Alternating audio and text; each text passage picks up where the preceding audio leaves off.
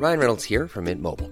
With the price of just about everything going up during inflation, we thought we'd bring our prices down. So to help us, we brought in a reverse auctioneer, which is apparently a thing.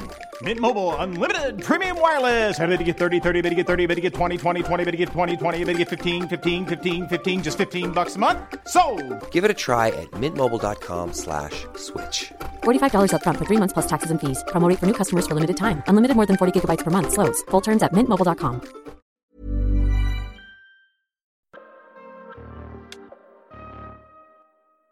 Bienvenue dans cette troisième saison du PEX Podcast, le partage d'expériences en prévention des risques. Je suis Alexandre Zèbre, créateur du site safetyvigilante.com. Cette saison est un peu spéciale car cette année, je m'associe à Preventica pour vous proposer des épisodes avec des experts du domaine de la santé et de la sécurité au travail. Je remercie Preventica qui me fait confiance et qui a compris ma démarche, mais surtout, je suis heureux de pouvoir travailler avec une entreprise qui a construit un réel et grand réseau de préventeurs. Pour lancer cette nouvelle saison, j'accueille Marie Peset. Marie Peset est psychanalyste et docteur en psychologie. Elle est l'initiatrice de la première consultation en France Souffrance au travail. Elle a ouvert en 2009 le site internet Souffrance et Travail qui est un recueil d'informations utiles et de guides destinés aux différents acteurs du travail. Ce site est une véritable référence dans la prévention du risque psychosocial. Dans cette nouvelle formule, nous attaquons directement dans le vif du sujet. Je vous laisse donc profiter de cet épisode avec Marie Peset.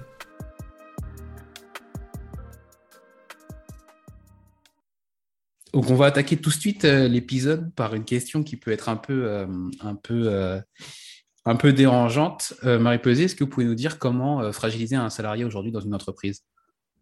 Oh, c'est une technique qui est très très au point euh, et qui repose euh, sur la fabrication de guides de management dans les très grands euh, cabinets qui sont là pour ça et qui malheureusement ont comme salariés des gens qui font mon métier, c'est-à-dire des criminologues, des docteurs en psychologie, des psychologues, des comportementalistes.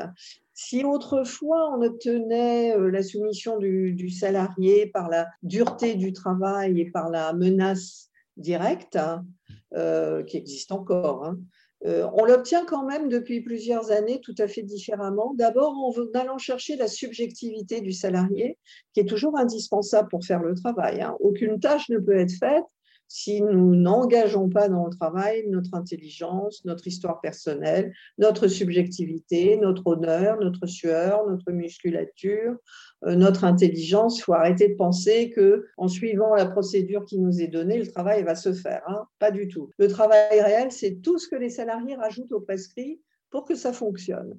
Et ça fonctionne parce qu'ils y mettent tout ça qui vient d'eux.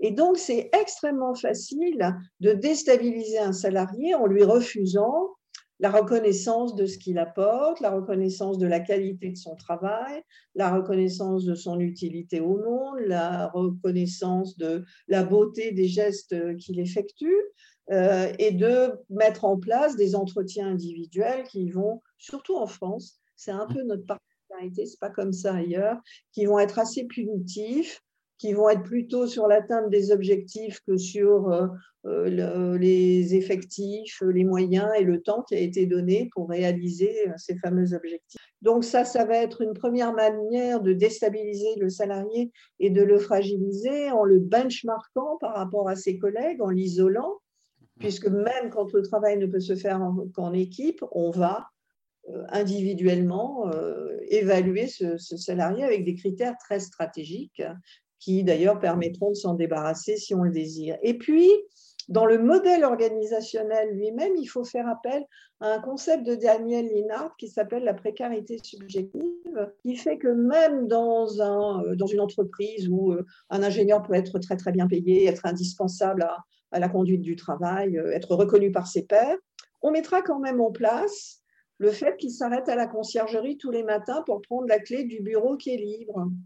Ce qui est une manière de lui dire, tu n'as pas de bureau attribué. Tu es en CDI, oui, mais tu n'as pas de bureau attribué. Alors que l'entreprise a les moyens de donner un bureau à chacun. Donc, nous, quand on reçoit un salarié qui a- arrive en disant je suis fragile, j'ai craqué, je suis mauvais, je suis nul, notre premier travail dans les consultations souffrance et travail, c'est de déconstruire les techniques de management pathogène dont il a été l'objet et dont la liste est sur le site Souffrance et Travail. Et donc, on lui conseille toujours de regarder un peu si toute cette liste correspond à ce qu'il a vécu. Et bien sûr, chaque fois, c'est ça qu'on retrouve.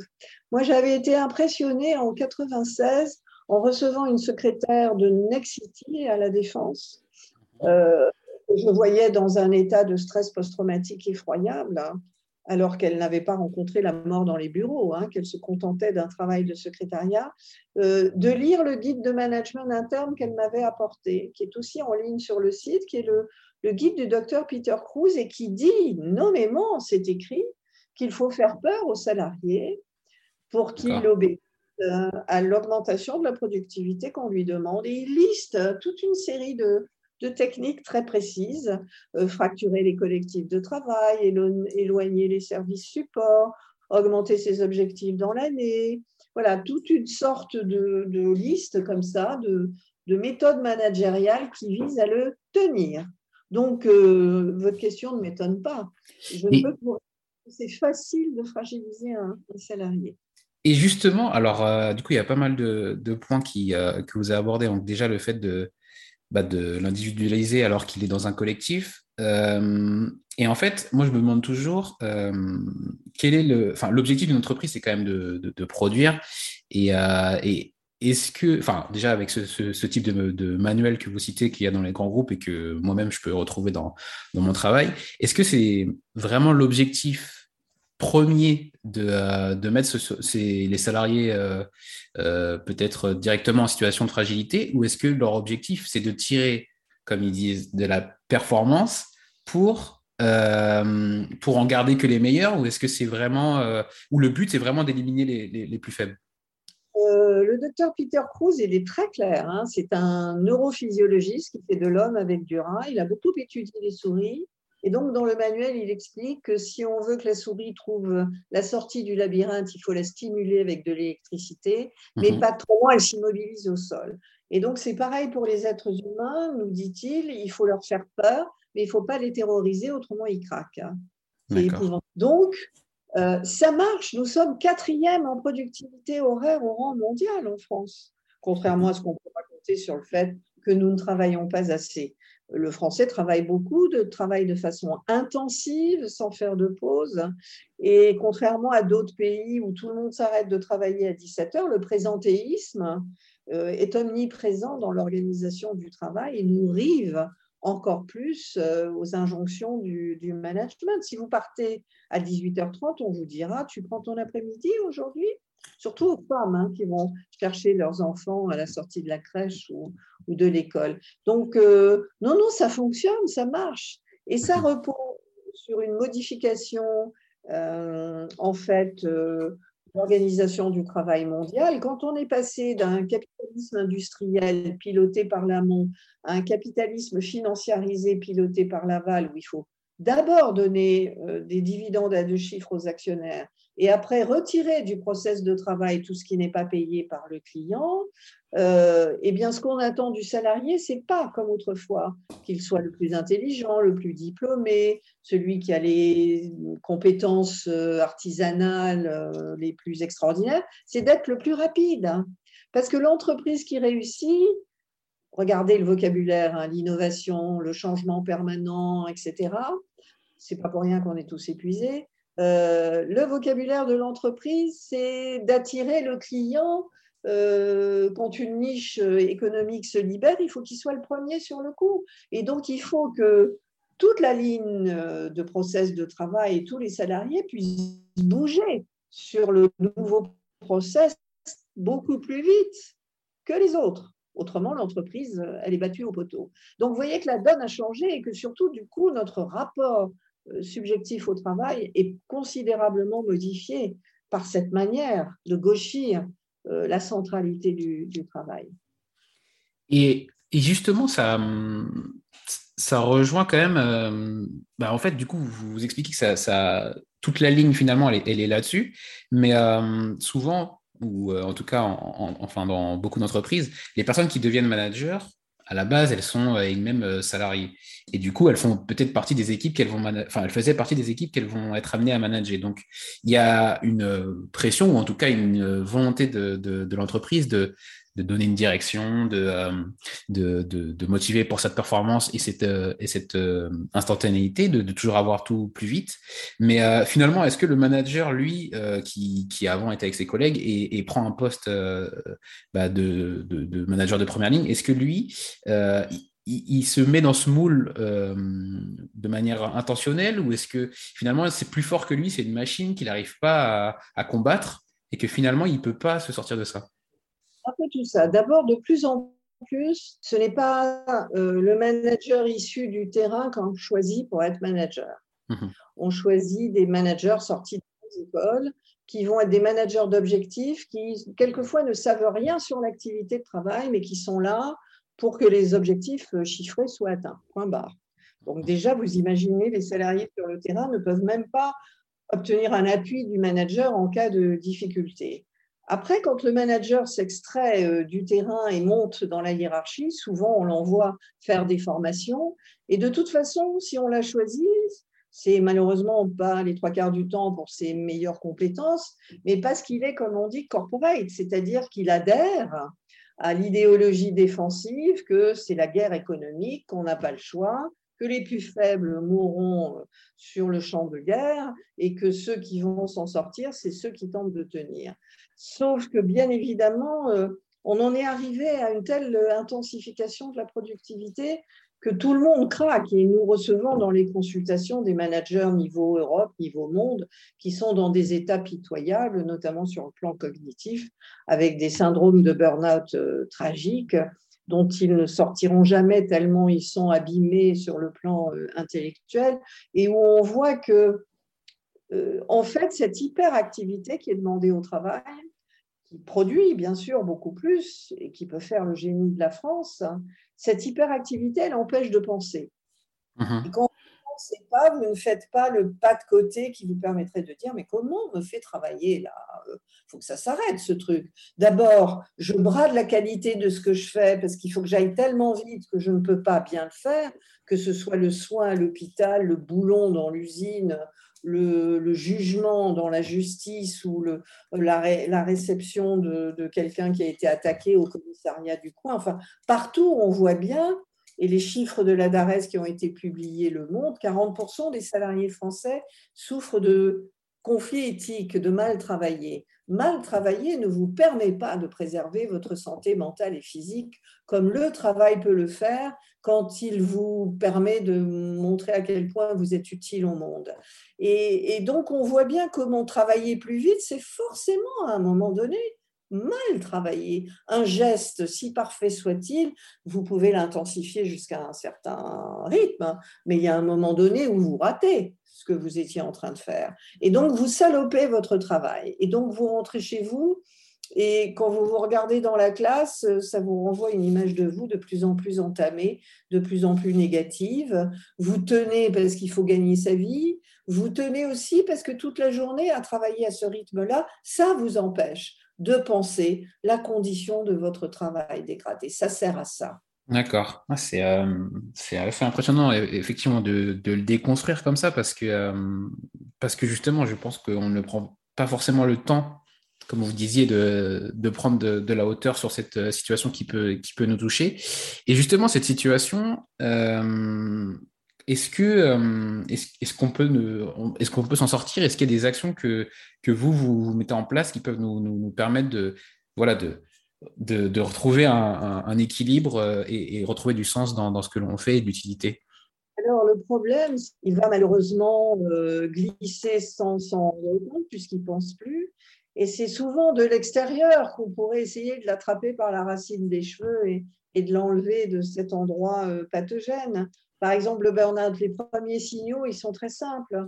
C'est quand vous essayez de vous reposer tout le week-end et que vous redémarrez le lundi toujours aussi fatigué. Ça veut dire que le repos n'éponge plus la fatigue que vous éprouvez. Déjà ça, ça devrait vous alerter. Or, qu'est-ce qu'on fait? Comme on délégitime la fatigue et qu'on l'a dit, euh, l'état des gens qui s'écoutent un peu trop, comme il faut être au top, comme on a peur de perdre son travail, comme on a peur d'en parler à, son manager, qui va vous dire de toute façon, c'est comme ça, c'est pas autrement. Si tu veux pas rester, la porte est ouverte, il y en a 20 devant qui attendent ton poste, ou bien tu ne sais pas hiérarchiser tes tâches. C'est toi qui ne sais pas bien euh, gérer euh, ce qu'on te donne à faire. Vous êtes toujours envoyé à votre culpabilité personnelle. En fait, ce qui manque, c'est qu'il faudrait qu'avant qu'un jeune rentre dans le monde du travail, il ait une formation sur ses droits et sur ses devoirs pour ne pas y aller comme ça, euh, la rose aux lèvres, euh, sans se rendre compte dans quel traquenard euh, stratégique il va tomber. Après, fort heureusement, il y a beaucoup d'endroits où les choses se passent correctement et où même si c'est fatigant, ma foi, la reconnaissance de ce que vous avez apporté peut vous permettre de préserver votre santé. Mais il faudrait faire ces apprentissages avant de rentrer dans le monde du travail pour éviter tout ça. Il faudrait que les acteurs qui sont prévus par le Code du travail dans l'entreprise euh, aient des marges de manœuvre. Il faudrait que les managers soient formés. Il faudrait qu'on n'ait pas supprimé euh, la visite périodique chez le médecin du travail qui maintenant a lieu tous les cinq ans. Vous vous rendez compte, en cinq ans, la quantité de burn-out, de tentatives de suicide, de tout ce que vous voulez, vous pouvez faire. Il faudrait que le collègue à côté aille mieux que vous et puisse vous taper sur le bras et vous dire je trouve que tu as mauvaise mine en ce moment, mais il est dans le même état que vous, il est dans la même frénésie. Et donc, nous sommes tous pris là-dedans. Finalement, les derniers qui arrivent encore à donner du temps pour penser et un endroit pour penser, c'est les psys. Et vous voyez comment on nous surutilise, hein, généralement un peu sur le mode commando. Hein, la cellule euh, psychologique va débarquer. C'est trop tard quand elle débarque. Et vous voyez que la, réforme en cours qui va rembourser 3-4 séances de psychothérapie, et comment vous voulez qu'on bosse avec ça? Même nous, du coup, on nous place en situation de mm. travailler et de mal travailler. Donc, sauf à faire un travail de déconstruction sur les nouvelles organisations du travail, leurs travers, leurs défauts, ce qu'elles vont générer, vers qui vous pouvez vous tourner, comment il faut répondre, c'est-à-dire un vrai travail de transmission, sauf à faire ce travail-là, c'est très compliqué d'aider les gens. Et généralement, ils viennent nous voir trop tard. Mhm. Et justement, vous avez commencé à y répondre, mais alors, euh, euh, c'est un sujet quand même qui, enfin, il faut le reconnaître, qui arrive de plus en plus dans, les, journaux, dans les actualités. On en parle beaucoup euh, dans le monde anglo-saxon et depuis, euh, moi je trouve depuis peu quand même dans les grands médias en, France. Et il y, a, eu justement en septembre dernier les assises de la santé mentale. Et vous, vous avez commencé à y répondre. Donc, qu'est-ce que vous pensez donc des, annonces du président Macron? Alors, je vais surtout vous dire que vous n'avez pas raison parce que comme euh, j'ai 70 ans et que j'ai créé la première consultation souffrance et travail en 96, je peux vous dire que ça fait très longtemps qu'on parle de ce problème-là, que les cliniciens du travail depuis 30 ans dénoncent les méfaits de ces organisations du travail, qu'il y a eu des lois successives remarquables mais qui ne sont pas respectées, qu'il y a eu le technocentre de Renault en 2006 avec euh, euh, des auditions parlementaires, puis qu'il y a eu le procès France Télécom, qu'il y a eu une quantité de documentaires sur la souffrance au travail auxquels certains j'ai pu participer, euh, et que tout s'efface au fur et à mesure, jusqu'à donner l'impression que vous avez qu'il euh, ne s'est rien écrit, il ne s'est rien dit en France, ce qui n'est pas le cas. Mais ce, ce qui se dit, ce qui s'écrit, qui ne fait que dénoncer l'aggravation de la situation, et surtout l'enquête sumaire, hein, qui est l'enquête épidémiologique qui est faite tous les six ans, euh, eh ben, ça n'empêche pas la catastrophe de s'amplifier parce que les organisations du travail sont très scientifiques et très intelligentes et que pour l'instant, elles sont plus fortes que ce qu'on peut dire. Donc, les assises de la santé mentale, c'est quoi? Si c'est le constat de l'état de la psychiatrie dans l'hôpital, qui est lui-même en déréliction, c'est-à-dire le fait qu'on a tellement supprimé euh, de psychiatres, qu'on n'a tellement pas renouvelé ses postes, qu'on pense tellement que tout va être réglé euh, par des psychothérapies courtes, qu'on en arrive à la dégradation de la santé de toute la nation. Donc je ne pense rien de tout ça et, euh, et pour l'instant pas grand-chose des réformes qui ont été produites par ce gouvernement parce que ce qu'elles ont introduit, c'est une plus grande invisibilité de la souffrance au travail. Quand vous ne voyez le médecin du travail que tous les cinq ans, ça risque pas d'arranger la situation. Quand pour contester euh, les conditions de travail, au lieu d'aller chez l'inspecteur du travail, vous êtes obligé d'aller au prud'homme, que vous êtes salarié, que vous n'avez pas les moyens, ça ne va pas arranger la, situation. Quand on supprime les CHSCT, qui étaient les instances qui gagnaient les plus belles jurisprudences, pour les remplacer par des CSE où le cœur n'est plus la protection de la santé au travail, mais mhm. aussi la protection globale de l'entreprise, ça ne risque pas d'améliorer la situation. Donc non, je ne peux pas être d'accord avec le, fond de votre question, que là, on va vers une amélioration de la situation. On va vers une invisibilisation de plus en plus grande de ce qui se passe sur le terrain. D'accord. Alors, de, je, reprends juste ce que je voulais dire par là. J'avais l'impression qu'on en parlait euh, plus largement, même si bien sûr vous avez du coup euh, construit beaucoup de choses et il y a beaucoup d'écrits qui existent depuis longtemps, mais j'ai l'impression que c'est un sujet qu'on aborde peut-être plus facilement et, euh, plus largement et, euh, c'est peut-être peut cette impression que j'avais, mais, mais effectivement il y a des choses qui existent depuis longtemps et, des, et, des, et heureusement des avancées malgré des lois qui effectivement, moi je le vois aussi, elles sont très peu, voire pas appliquées. Mais surtout, si vous reprenez la une des journaux euh, depuis 10-15 euh, ans, vous verrez qu'on revient régulièrement. Alors, à une époque, c'était le harcèlement, maintenant, c'est le burn-out. Euh, mhm. Ce que votre impression, c'est qu'effectivement, de plus en plus de gens sont touchés. Ça, c'est certain. Ouais, alors c'est bon, ça va. C'est beaucoup plus triste finalement, beaucoup plus grave. Tout à fait. Et, et, donc, du coup, vous avez créé votre site en 96. Euh, en 2010, quand j'ai été licenciée de l'hôpital de Nanterre pour inaptitude médicale et que mes enfants euh, m'ont gentiment consolé de la perte de ma consultation en m'offrant tous les noms de domaine souffrance et travail. Donc je l'ai créé en 2010. Euh, maintenant, c'est un site qui est cité par la Caisse nationale d'assurance maladie pour la qualité des productions scientifiques. il n'a pour but que de fournir en temps réel les dernières publications scientifiques en mhm. médecine du travail, en psychologie du travail, en, droit du travail, pour que les employeurs et les salariés puissent y trouver de quoi nourrir un peu leur réflexion sur la, prévention de la souffrance au travail. On a 9 connexions par an, ce qui montre que beaucoup de gens viennent nous visiter, mais trop tard. En tout cas, il abrite la liste des 200 consultations souffrance et travail qui n'est présente nulle part ailleurs.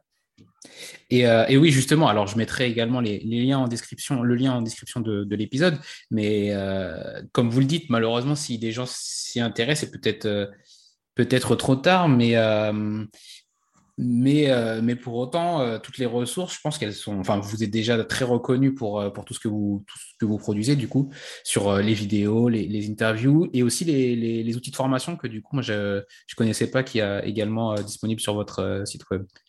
On essaie de mâcher le travail parce que le travail est au carrefour de la médecine, de la physiologie, de l'ergonomie, du droit. Euh, de l'économie. Et donc, la souffrance au travail est une discipline complexe, une situation complexe à prendre en charge. Il faut des regards croisés, il faut des spécialistes de toutes ces disciplines. Et donc, on essaye de mâcher le travail pour le salarié, parce qu'autrement, déjà, quand il est en mauvais état, comment voulez-vous qu'il arrive à s'y retrouver dans cet imbroglio de spécialistes ou de personnes à aller voir? Il ne sait pas, il ne sait plus, il n'arrive même plus à penser, hein, les trois quarts du temps. Et puis, euh, ça sert surtout à essayer de, de montrer aux salariés, mais aussi aux chefs d'entreprise, que protéger la santé physique et mentale des salariés, ça fait des salariés beaucoup plus productifs, qui vont tenir, qui vont rester dans l'entreprise. Euh, et que c'est mieux, euh, sauf encore une fois dans cet environnement managérial où finalement vos compétences comptent assez peu, on vous donne la procédure à suivre et on pense que c'est ça que vous devez faire et que mhm. vous n'avez rien à apporter. Auquel cas, c'est pas grave. Donc, euh, si vous disparaissez au bout de six mois, vous serez remplacé par un nouveau CDD qui fera deux périodes d'essai, qu'on remplacera aussi par quelqu'un d'autre. Ce qui est triste dans cette affaire, c'est la non prise en compte des compétences des gens. Euh, finalement, avoir du métier, avoir de la conscience professionnelle ne sont plus des vertus dans le monde actuel. Et vous en avez parlé un petit peu dans, quand vous avez euh, expliqué comment vous avez créé le site, mais moi j'étais intéressé par, euh, pour, enfin, de, connaître finalement pourquoi, euh, pourquoi cette vocation, pourquoi vous êtes. bah oui, j'ai l'impression que c'est presque une passion de, vouloir lutter contre cette souffrance au travail. D'abord, être psychologue, hein, c'est. En, mm-hmm. notre professeur de français nous avait demandé de faire une rédaction sur le métier qu'on voulait faire j'avais déjà fait une rédaction sur le fait que je voulais être psychologue et j'ai eu 6 sur 20. Et donc, euh, depuis, j'ai tout le temps envie de me dire quel dommage qu'elle soit morte, parce autrement, j'irais lui faire coucou et lui dire euh, que finalement, euh, voilà, j'ai tenu mon engagement et, pas trop mal. Non, je crois que, d'abord, je l'ai écrit dans un livre, hein, Je suis debout bien que blessé, donc j'ai expliqué pourquoi, en fonction d'événements infantiles, mon souci, c'était que personne ne reste seul dans des événements difficiles. Hein, c'est la devise du site et du réseau. Et puis, en fait, j'ai travaillé 30 ans en chirurgie de la main et la chirurgie de la main vous amène aux accidentés du travail, puis aux troubles musculo-squelettiques. Et puis, euh, bien évidemment, à partir des années 90, la consultation va être tellement connue qu'elle va drainer aussi les, cadres de la défense harcelés, qui n'ont pas de problématique au niveau de la main, mais, mais qui sont en, piteux état. Donc c'est euh, par cette entrée-là que je suis arrivée à la question de la souffrance au travail. Euh, mais c'est aussi parce que j'ai toujours eu la capacité euh, de faire du transversal, du pluridisciplinaire. Quand vous êtes psychanalyste dans un service de chirurgie et que vous allez voir un patient au pied du lit, c'est plus vraiment le dispositif classique du fauteuil et du divan et de la neutralité. Euh, vous êtes dans un, milieu où il faut faire votre place et, faire passer les, messages. Donc, en fait, m'occuper du travail me confronte à la même chose. Il y a une partie du travail qui appartient à la construction de notre personnalité et qui nous permet effectivement d'aller bien, de nous épanouir, de montrer ce qu'on vaut euh, et qui on est. Et puis, il y a une partie du travail qui appartient à l'organisation sociale du travail, qui mhm du travail euh, dites scientifiques, mais qui sont surtout maltraitantes, et où finalement il faut euh, regarder toute cette affaire comme la psychopathologie de violence collective, et, pas simplement comme venant de, névroses individuelles.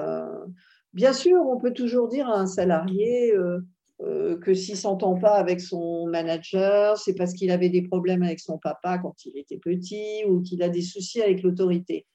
Mais qu'est-ce que vous voulez dire à l'ouvrière qui vise 27 bouchons par minute? Que son Oedipe y est pour quelque chose? Qu'est-ce que vous voulez dire à une femme euh, qui gagne 30% de moins que l'ingénieur euh, alors qu'elle effectue le même travail et qu'elle a les mêmes diplômes, que c'est son masochisme féminin qui est en jeu? Vous voyez, il y a un moment où il faut sortir de sa discipline de départ pour aller visiter les autres. Et ça enrichit votre pratique et votre clinique. c'est intéressant de le poser comme ça. J'avais lu cette, cette, formule, mais euh, oui, il y a un moment, il faut regarder le, problème en face aussi et, euh, euh, arrêter d'essayer de se cacher derrière des, des bah, j'ai l'impression des faux prétextes. Mais après, c'est j'imagine qu'en en, interview avec quelqu'un qui expliquerait ses agissements, il, trouverait des, bah, des, des, raisons pour diminuer sa, son agissement. Quoi. Des arguments, toujours. Après, ça dépend de votre autonomie morale personnelle. Hein. Vous avez des mm qui sont capables de ne pas prêter le flanc à ces dérives. Et puis, vous avez des gens qui, pour garder leur place et continuer à être connus, glissent. Voilà. Ils sont capables de vous dire j'ai très bien travaillé parce qu'on m'avait demandé de virer un tiers de l'équipe et je l'ai fait. Ce qui rappelle de manière assez sinistre euh, j'ai très bien travaillé, mais les trains sont arrivés à l'heure. Hein. Mhm. Euh, ben, du coup, on avance et, je, vais, euh, je vais arriver directement à la partie un peu plus ressources. Et qu'est-ce que vous pourriez nous, nous conseiller comme ouvrage ou comme, voilà, comme ressources pour, euh, pour continuer euh, sur ce sujet de, de la souffrance au travail? Alors, euh, moi, je conseillerais à ceux qui veulent essayer d'en savoir un peu plus d'aller regarder sur le site, dans la section vidéo, les vidéos de maître Rachel Saada pour ce qui concerne le droit du travail privé et les vidéos de pour ce qui concerne le droit public, parce que nous avons là euh, deux avocats qui maîtrisent très bien le domaine et qui disent exactement ce qu'il faut faire lorsqu'on est en situation de souffrance et travail dans le privé ou dans le public. C'est vidéo, c'est pas écrit, c'est pas casse-pied, voilà, c'est très pragmatique. Je conseillerais ça. Je conseillerais de regarder la vidéo de Christophe Dejour qui, pendant deux heures, explique à quel point le, travail est central pour notre santé. Parce qu'on ne tomberait pas malade du travail si le travail n'était pas le plus grand pacificateur individuel et social qui, qui existe. Et puis, je conseillerais d'aller dans nos grands guides. Il y a le guide du travailleur où on explique ce qu'il faut faire. Voilà. C'est-à-dire de passer un peu de temps sur le site et si possible avant que la catastrophe n'ait eu lieu, pour se familiariser avec les outils. Les outils, on les donne. Hein. Mhm. Tout est en ligne. Hein. Nous bâtissons des outils avec euh, notre groupe pluridisciplinaire où il y a des magistrats, des avocats, des médecins du travail, des médecins inspecteurs, des inspecteurs du travail, des psychiatres. Et donc, on mâche le travail du salarié. Il y a euh, premiers éléments à mettre en place en cas de souffrance au travail. Il y a liste des techniques de management pathogène. Il y a sur la première page le test de propagation du burn-out qui permet de savoir où on en est. Voilà, il y a, beaucoup de ressources. Euh, et puis, il y a 200 consultations. Donc, qu'est-ce que je peux dire? N'attendez pas de craquer, venez nous voir avant. On a là des clients du travail très bien formés, surtout juridiquement, qui peuvent aider à éviter euh, la, la, cassure finale dont on se remet si difficilement. Donc, ne restez pas seul et prenez un petit peu de temps pour penser à votre santé. Vous savez, on a donné le prix Nobel il y a 3-4 ans aux trois, ingénieurs, aux trois chimistes qui travaillaient sur les rythmes circadiens, c'est-à-dire comment le corps humain ne fonctionne mhm. que jour le jour, avec ses hauts, ses bas, ses rythmes, ses veilles, ses, ses éveils. C'était, vous le savez, l'Académie Nobel envoie toujours un message à l'humanité. Le, corps est le réceptacle de la vie, donc il ne faut pas l'abîmer parce qu'une fois qu'il est abîmé, vous, vous êtes un travailleur handicapé, l'entreprise, elle vous oublie. Et c'est vous, seul ou accompagné avec des enfants, qui allez vous devoir vous débrouiller pour continuer à gagner votre vie. Donc, euh, ne sacrifiez jamais votre santé pour l'entreprise, elle ne le mérite pas du tout. Très bien. Et justement, vous parliez de, euh, comment dire, de prendre les devants et de, penser à soi. Et, c'est de la prévention, du coup, au sens le plus, profond. Mais comment vous voyez évoluer cette prévention pour, euh, les, sujets de, de, souffrance au travail à, à, moyen et à long terme? Très mal, parce qu'on est dans un pays qui ne pratique pas la prévention primaire du tout. On ne sait pas empêcher les choses d'advenir.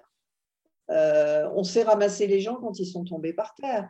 Je pense qu'il faut surtout dénoncer tout ce qui est du côté du développement personnel et de la QVT, parce que ça, c'est une imposture.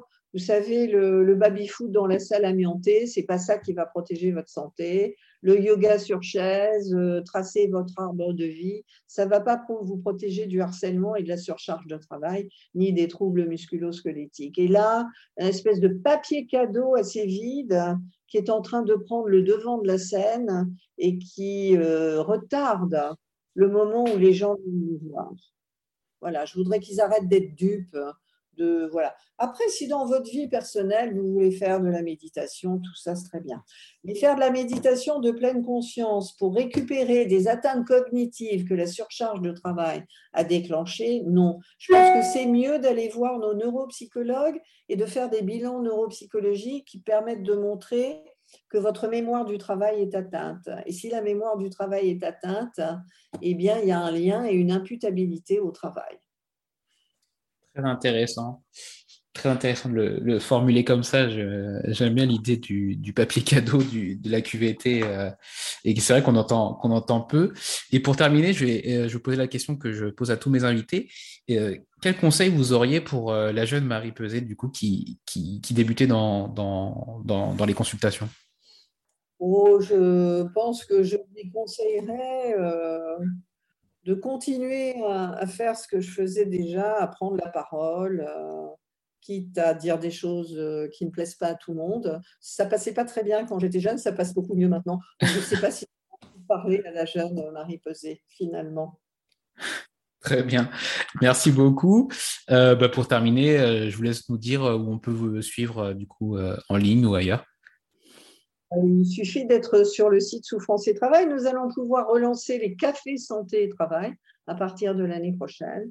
Donc, on va refaire notre tournée des cafés en direction des salariés avec de prestigieux invités euh, et surtout la possibilité de débattre en dehors de l'entreprise librement des sujets qui nous importent. Très bien, Marie Pesé. Merci beaucoup d'avoir euh, participé à cet épisode et je vous dis à bientôt. Merci. Merci d'avoir écouté cet épisode en entier. Si vous êtes toujours là, c'est que vous l'avez sûrement apprécié. Pour me donner votre avis, allez dans votre application de podcast préférée et laissez 5 étoiles à l'émission en allant dans la section Notes et avis. Et on n'oublie pas l'invité. Retrouvez-le sur ses réseaux sociaux pour le remercier ou pour prendre contact avec lui. Les liens de liaison sont directement en description de l'épisode. Encore merci et à un prochain épisode.